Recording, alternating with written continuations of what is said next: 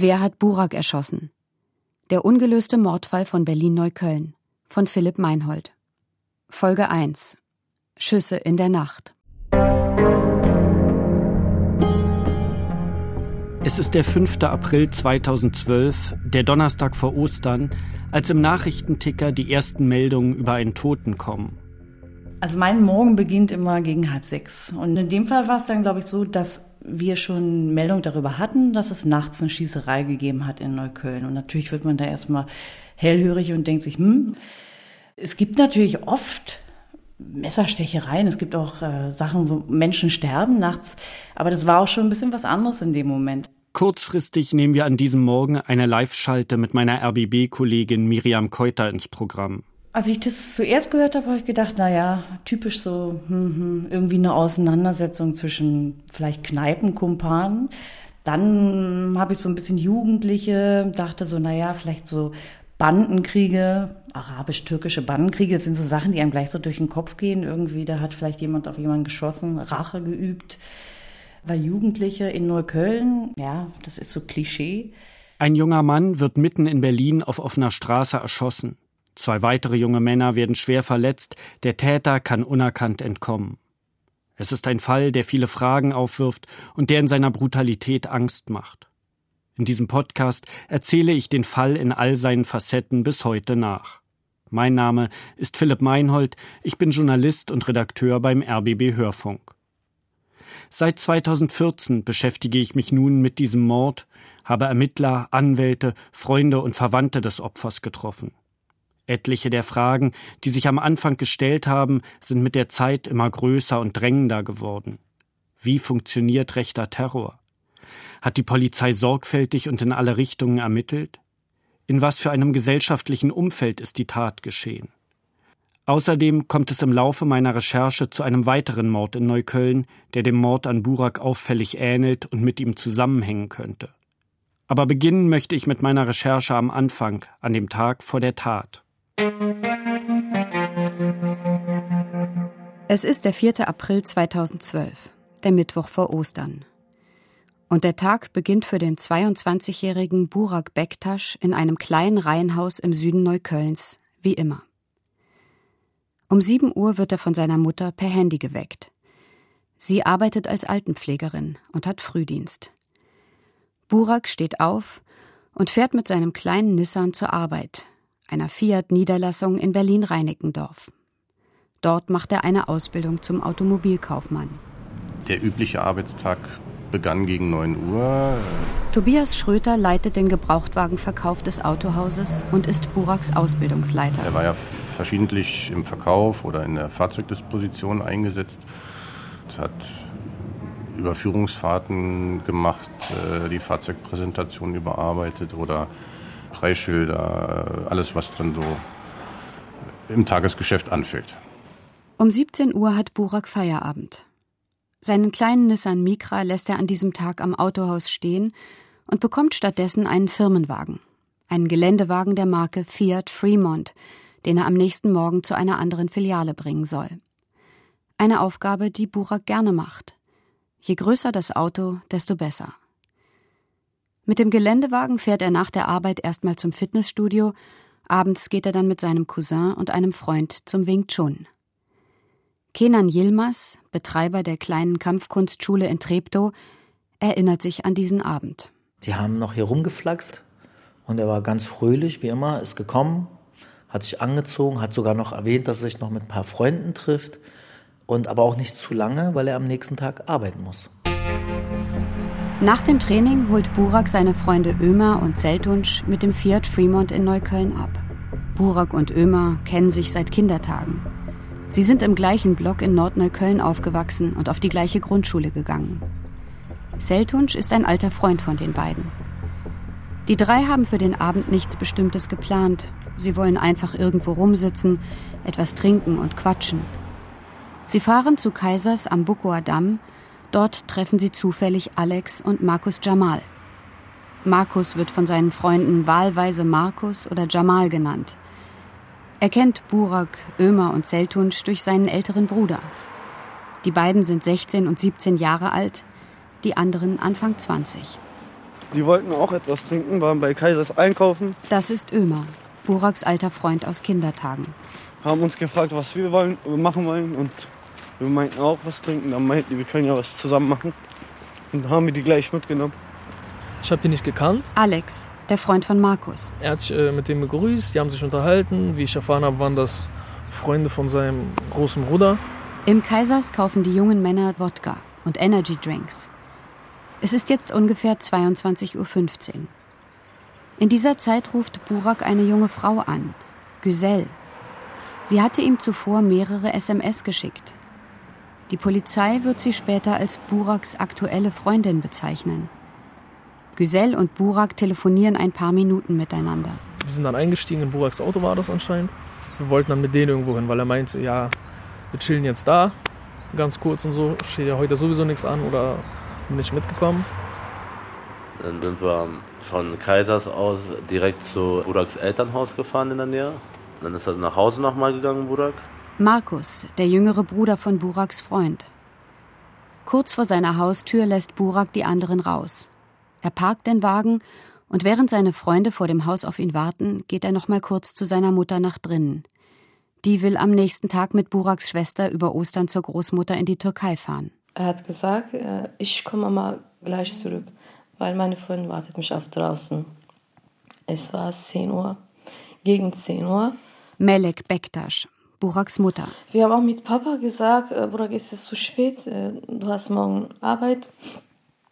Dann, ich komme gleich, ich warte nicht so lange. Okay.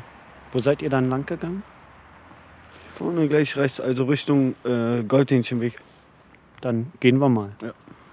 Die fünf Jungs gehen zu einer kleinen Grünanlage am Laubsängerweg direkt um die Ecke, inmitten der ruhigen Einfamilienhaussiedlung. Etwas entfernt ist der Verkehr der Rudower Straße zu hören.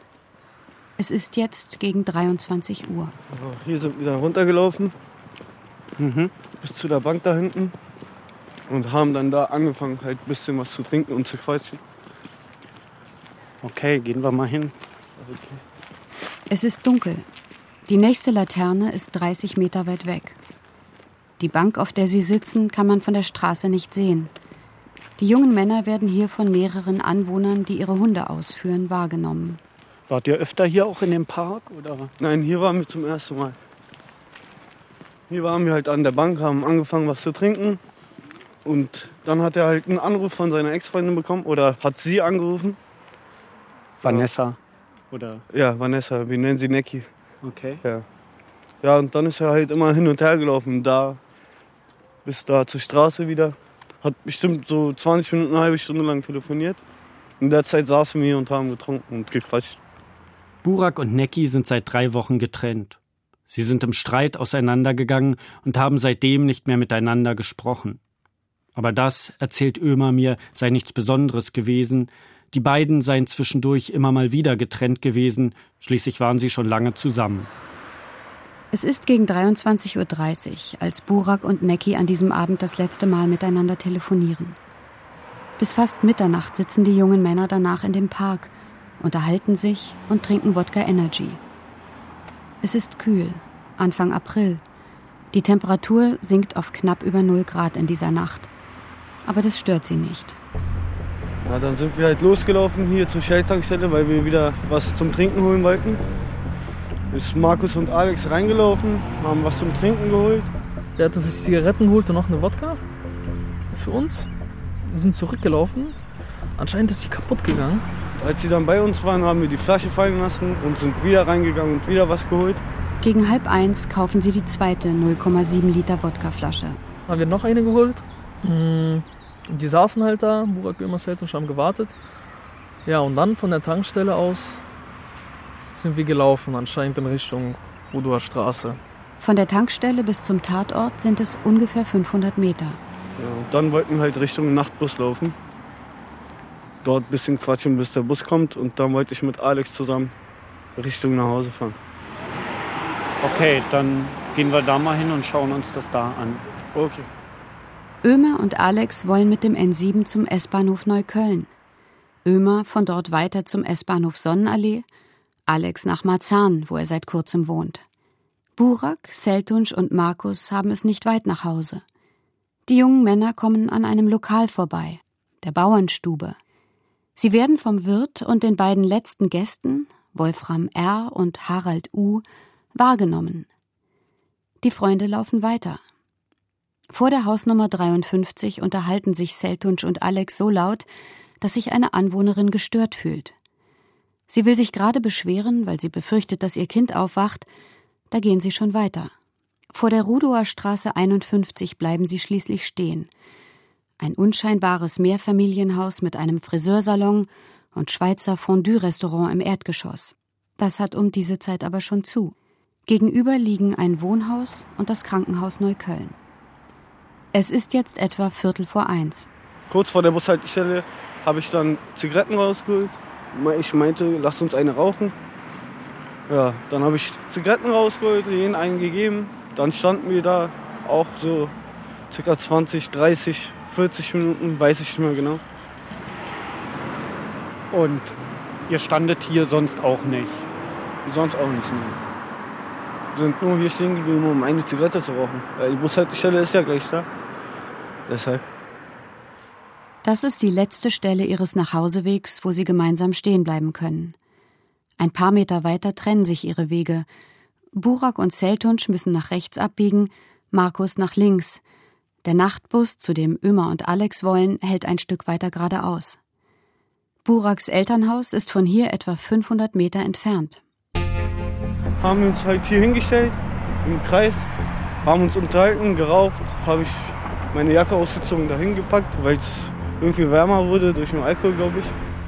Ein Anwohner aus dem Haus hört, wie sich eine Gruppe angetrunkener Jugendlicher laut unterhält und schaut kurz vom Balkon. Einmal kommt ein älterer Mann an ihnen vorbei. Seltunsch kennt ihn, er wohnt in der Nähe. Es ist einer der beiden späten Gäste aus der Bauernstube, Harald U. Kurz darauf fährt zweimal derselbe Fahrradfahrer an ihnen vorbei. Einmal in Fahrtrichtung, dann wieder zurück. Seltunsch beschimpft ihn als Hurensohn. Der Radfahrer wird später sagen, falsche Seite verstanden zu haben. Es ist Wolfram R. aus der Bauernstube. Ja, und dann ist uns ab und zu mal ein Mann da hinten hinter, dem, hinter den Bäumen. Da mhm. waren ja noch einige Pflanzen. Ist uns aufgefallen, dann war er mal wieder weg. Markus beschreibt diesen später als älteren Mann, vielleicht 60 Jahre, mit einer grün-grauen Regenjacke. Dann sind noch ein paar Minuten vergangen, kam halt ein Mann mit einer verdeckten Kapuze zu uns in unsere Richtung. Von wo kam der? Von der Bushaltestelle halt. Kam er zu uns, ohne was zu sagen. Anscheinend habe ich mich gedreht und ihn gesehen und eine Gestalt habe ich noch grob im Kopf, dunkel gekleidet, so halt normal gebaut schon irgendwie. Das ist das Einzige. Aber wie er kam, ging, es ging alles so schnell, also da habe ich wirklich nur diese Gestalt ein, zwei Meter vor uns hat er dann halt seine Waffe rausgeholt, hat angefangen zu schießen. Und dann auf einmal ging es schon los. Bam, bam, bam. Der eine liegt auf dem Boden, ich lieg auf dem Boden, die anderen schreien. War wie so ein Horrorfilm auf jeden Fall. Alex wird als erster getroffen. Ich wusste halt nur noch genau, wie ich zu Boden ging und dann auf die Seite gefallen bin. Und dann, es ging alles sehr, sehr schnell, aber diese Sachen sind wirklich noch so wie in Zeitlupe passiert. Dann haben wir uns alle verteilt Seltunsch, Burak und ich sind auf die Straße gerannt. Seltunsch hatte geschrien, ist eine echte Waffe, rennt weg. Dann sind wir halt auf die Straße gerannt. Dann ist uns aufgefallen, dass Burak runtergefallen ist. Ich dachte, er ist gestolpert oder so. Dann bin ich zurück zu ihm, Seltunsch auch. Und Seltunsch hat sein Gesicht hochgehoben, war überall Blut verschmiert. Er meinte zu mir immer, renn weg, renn weg. Er hat mich gezogen, ging halt nicht. Ich war einfach auf dem Knie neben ihm. Also habe mich da hingesetzt. Ich wusste auch nicht mehr, was ich machen soll. Dann habe ich gesehen, dass überall unter Budak Blut voll war. Da habe ich den Mann angeguckt, der stand hier ganz ruhig. Also er war irgendwie ganz locker. Hat seine Waffe angeguckt, einmal zu jedem rüber geguckt, hat sich umgedreht, ist einfach langsam weggelaufen. Nach einer Zeit ist er dann schneller gewesen und irgendwann ist er gerannt. Hinten nach der Bushaltestelle ist er rechts reingerannt. Dann ist Seltunsch halt im Krankenhaus gerannt. Ich war noch bei Burak, Markus und äh, Alex lagen nebeneinander hier auf dem Gehweg. Auch Markus wird getroffen. Ich habe mir die ganze Zeit eingeredet, nee, das kann nicht sein, das kann nicht sein. Dann auf einmal habe ich es doch gemerkt, weil ich nicht mehr so bei mir war, habe ich das gemerkt. Habe ich auch schon das Blut an meiner Hand, an meiner Hand gesehen. Da dachte ich mir, okay, jetzt ist vorbei. Ich weiß nur noch, wie ich lag, aber dass ein Schuss kam, dass einer geschossen hat und weiß ich nicht, nur die Gestalt und halt das Gefühl. An den Asphalt, wie man halt da lag und wie das halt einen runtergezogen hat. Dann habe ich irgendwie mit meiner letzten Kraft noch in mein Handy eintippen können, so drei Ziffern. Und dann äh, steht der, meine, der Name von meinem Bruder da, dann habe ich auf Kurzwahl, hatte ich ihn, habe ich ihn angerufen. Dann waren meine letzten Worte zu ihm, Burak, ich angeschossen. Dann kamen schon die ersten Krankenwagen und die ersten Menschen, die uns hier beruhigt haben. Haben Burak, Alex und Markus mitgenommen.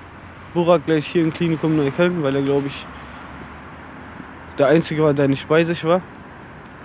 Ja, dann kamen schon die Polizisten und alle Reporter und alles. Dann standen wir hier, Seltunsch und ich. Seltunsch und Ömer bleiben unverletzt. Alex kommt mit einem Bauchschuss ins Urban-Krankenhaus, wo er anderthalb Wochen im künstlichen Koma liegt. Es besteht Lebensgefahr. Die Kugel ist in den Unterbauch reingegangen, mm, schon sehr tief und ist halt äh, seitlich äh, durch mein äh, Gesäß wieder rausgegangen. Oben, oberhalb des Gesäßmuskels, so ungefähr da und äh, hat irgendwie, wie mir gesagt wurde, den Ischiasnerv irgendwie fast getroffen oder aber auf jeden Fall irgendwelche Nerven, weil ich hatte eine lange Taubheit im, im rechten Bein. Markus kommt mit Schüssen in Bauch und Arm auf die Intensivstation im Unfallkrankenhaus Marzahn. Auch er schwebt in Lebensgefahr. Burak ist nicht mehr zu retten. Er stirbt im Klinikum Neukölln an einem Lungendurchschuss. Ich frage Ömer, ob er den Eindruck hatte, dass der Täter einen von ihnen gezielt gemeint hat. Ich glaube, er wollte einfach alle treffen. Auch als wir gerannt sind, habe ich auch gemerkt, dass er in unsere Richtung nochmal geschossen hat. Erinnerst du dich, wie oft er geschossen hat? Vier, fünf Mal oder mehr locker. Weil nach einer Zeit hat man es nicht mehr so wahrgenommen. Und er konnte aber schießen. Es sah so aus, weil er war auch ziemlich locker. Ich würd, wenn man ihn sieht, würde man nicht denken, dass er es zum ersten Mal macht, ehrlich gesagt. Er war ziemlich locker. Als alle auf dem Boden lagen und Zelt uns ins Krankenhaus gerannt ist, stand er noch hier ein paar Sekunden, hat seine Waffe angeguckt, irgendwas mit seiner Waffe rumgespielt. Nochmal zu uns rüber geguckt, hat sich dann umgedreht, ganz locker weggelaufen. Also nach 10, 15 Metern ist er erst angefangen, schneller zu laufen. Diese Ruhe ist etwas, was mir eine Rentnerin, die im Haus gegenüber wohnt, später bestätigt. Weil ihre Katze unruhig ist, tritt sie nachts ans Fenster und sieht auf der anderen Straßenseite den Täter. Da lag bereits der erste auf der Fahrbahn und äh, oder vielmehr es fiel der zweite und der erste lag schon. Also es war ganz das sind Bruchteile von Sekunden.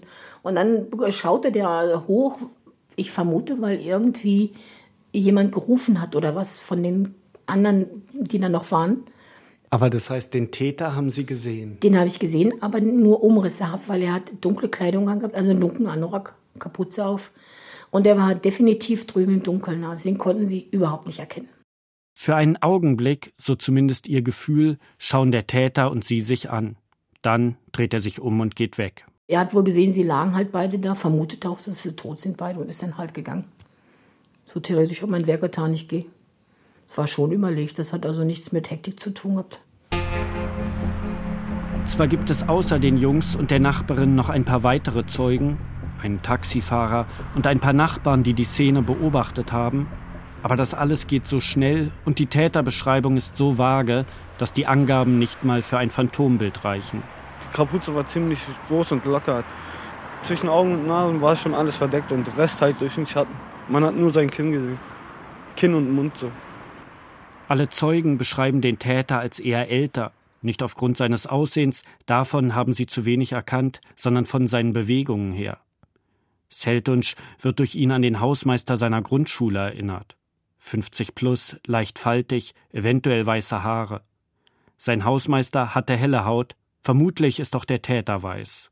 Im Fahndungsaufruf sucht die Polizei nach einem Mann zwischen 40 und 60, etwa 1,80 groß, mit einer dunklen, womöglich zweifarbigen Jacke mit hellerem oberem Bereich, dazu ein Basecap oder eine Kapuze. Die Boulevardpresse tauft ihn den Kapuzenmann. Und haben Sie gesehen, wo er dann lang gegangen ist? Ich kann nur so weit sehen, dass er also Richtung dem Glas, da standen so Glascontainer früher an der Bushaltestelle. Weiter kann ich nicht. Dann zeig mir noch mal, bis wohin du den Täter gesehen hast. Der ist hier noch ganz normal gelaufen. Hier, mhm. hier hat er sich umgedreht. Bisschen ist er ganz normal gelaufen. Ich habe ja immer wieder zu ihm rüber geguckt. Ab hier vom Baum an ist er dann schneller geworden und ist hier kurz vor der Bushaltestelle rechts reingelaufen. Durch so einen Weg, also durch ein Gebüsch ist er durchgelaufen. Ja. Und ab hier vorne habe ich ihn nicht mehr gesehen. Das heißt, er muss vor der Bushaltestelle rechts rein. Ja, rechts rein, über Goldhähnchenweg, nach hinten, irgendwo hin halt.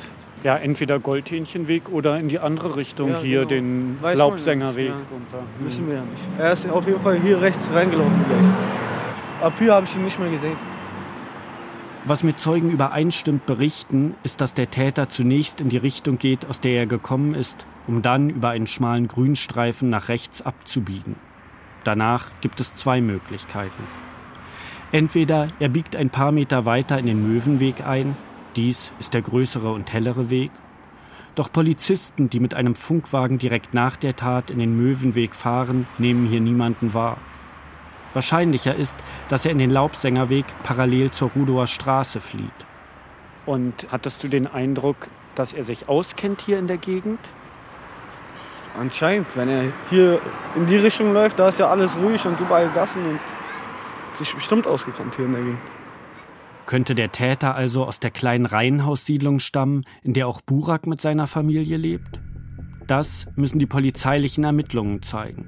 Bevor ich zu diesen komme, möchte ich aber zunächst genauer betrachten, wer das Mordopfer, wer Burak war. Wurde er gezielt erschossen? Ist ein Motiv in seinem persönlichen Umfeld denkbar?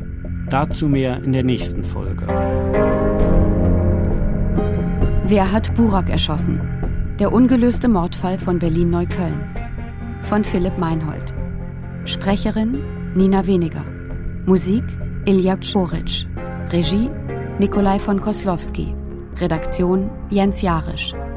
Eine Produktion des Rundfunk Berlin-Brandenburg 2015 bis 2020.